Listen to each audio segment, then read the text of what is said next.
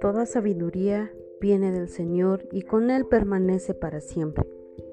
¿Quién podrá contar con los granos de arena a la orilla de los mares, las gotas de la lluvia, los días que ya han transcurrido? ¿Quién puede medir la altura del cielo, la extensión de la tierra, las profundidades del océano?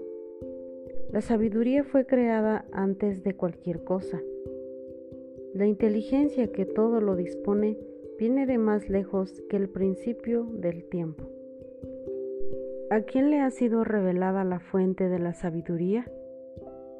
¿Quién ha conocido sus secretas intenciones? Solo hay un sabio muy digno de más alto respeto, el que se sienta en su trono. El Señor fue quien creó la sabiduría, la vio, le tomó las medidas, la difundió en todas sus obras en todos los seres vivos según su generosidad.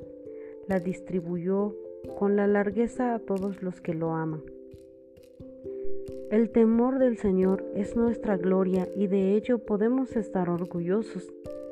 Es la alegría y la corona de los vencedores. El temor del Señor regocija el corazón, da buen humor, alegría y larga vida. Todo acabará bien para el que teme al Señor será bendito en el día de su muerte. El temor del Señor es el comienzo de la sabiduría. Puso la sabiduría en el corazón de sus fieles desde antes de su nacimiento. Ella estaba en su puesto desde antes del tiempo. Anidó en medio de los hombres, permanecerá fiel a su descendencia. El temor del Señor es la plenitud de la sabiduría te sacia con sus frutos, repletando tu casa con cosas muy especiales y tus graneros con sus riquezas. El temor del Señor es la corona de la sabiduría, hace que florezcan la paz y la, la buena salud. El Señor la vio y la midió, dejó caer una lluvia de saber y de inteligencia. Los que tienen la sabiduría no pueden disimularla. El temor del Señor es la raíz de la sabiduría su ramaje se llama larga vida.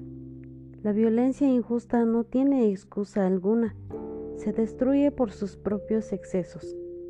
El hombre paciente soportará todo el tiempo que sea necesario. Al final se le concederá la alegría. Se retendrá de hablar hasta el momento preciso. Todos entonces reconocerán su valor. La sabiduría guarda entre sus tesoros máximos de rico contenido, pero el pecador no se preocupa de las cosas de Dios. ¿Deseas la sabiduría?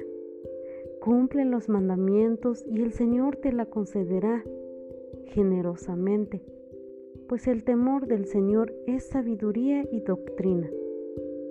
Lo que le agrada es la fidelidad y la dulzura no te apartes del temor del Señor, acércate a Él con un corazón íntegro. No seas hipócrita ante la gente, más bien vigila tus palabras.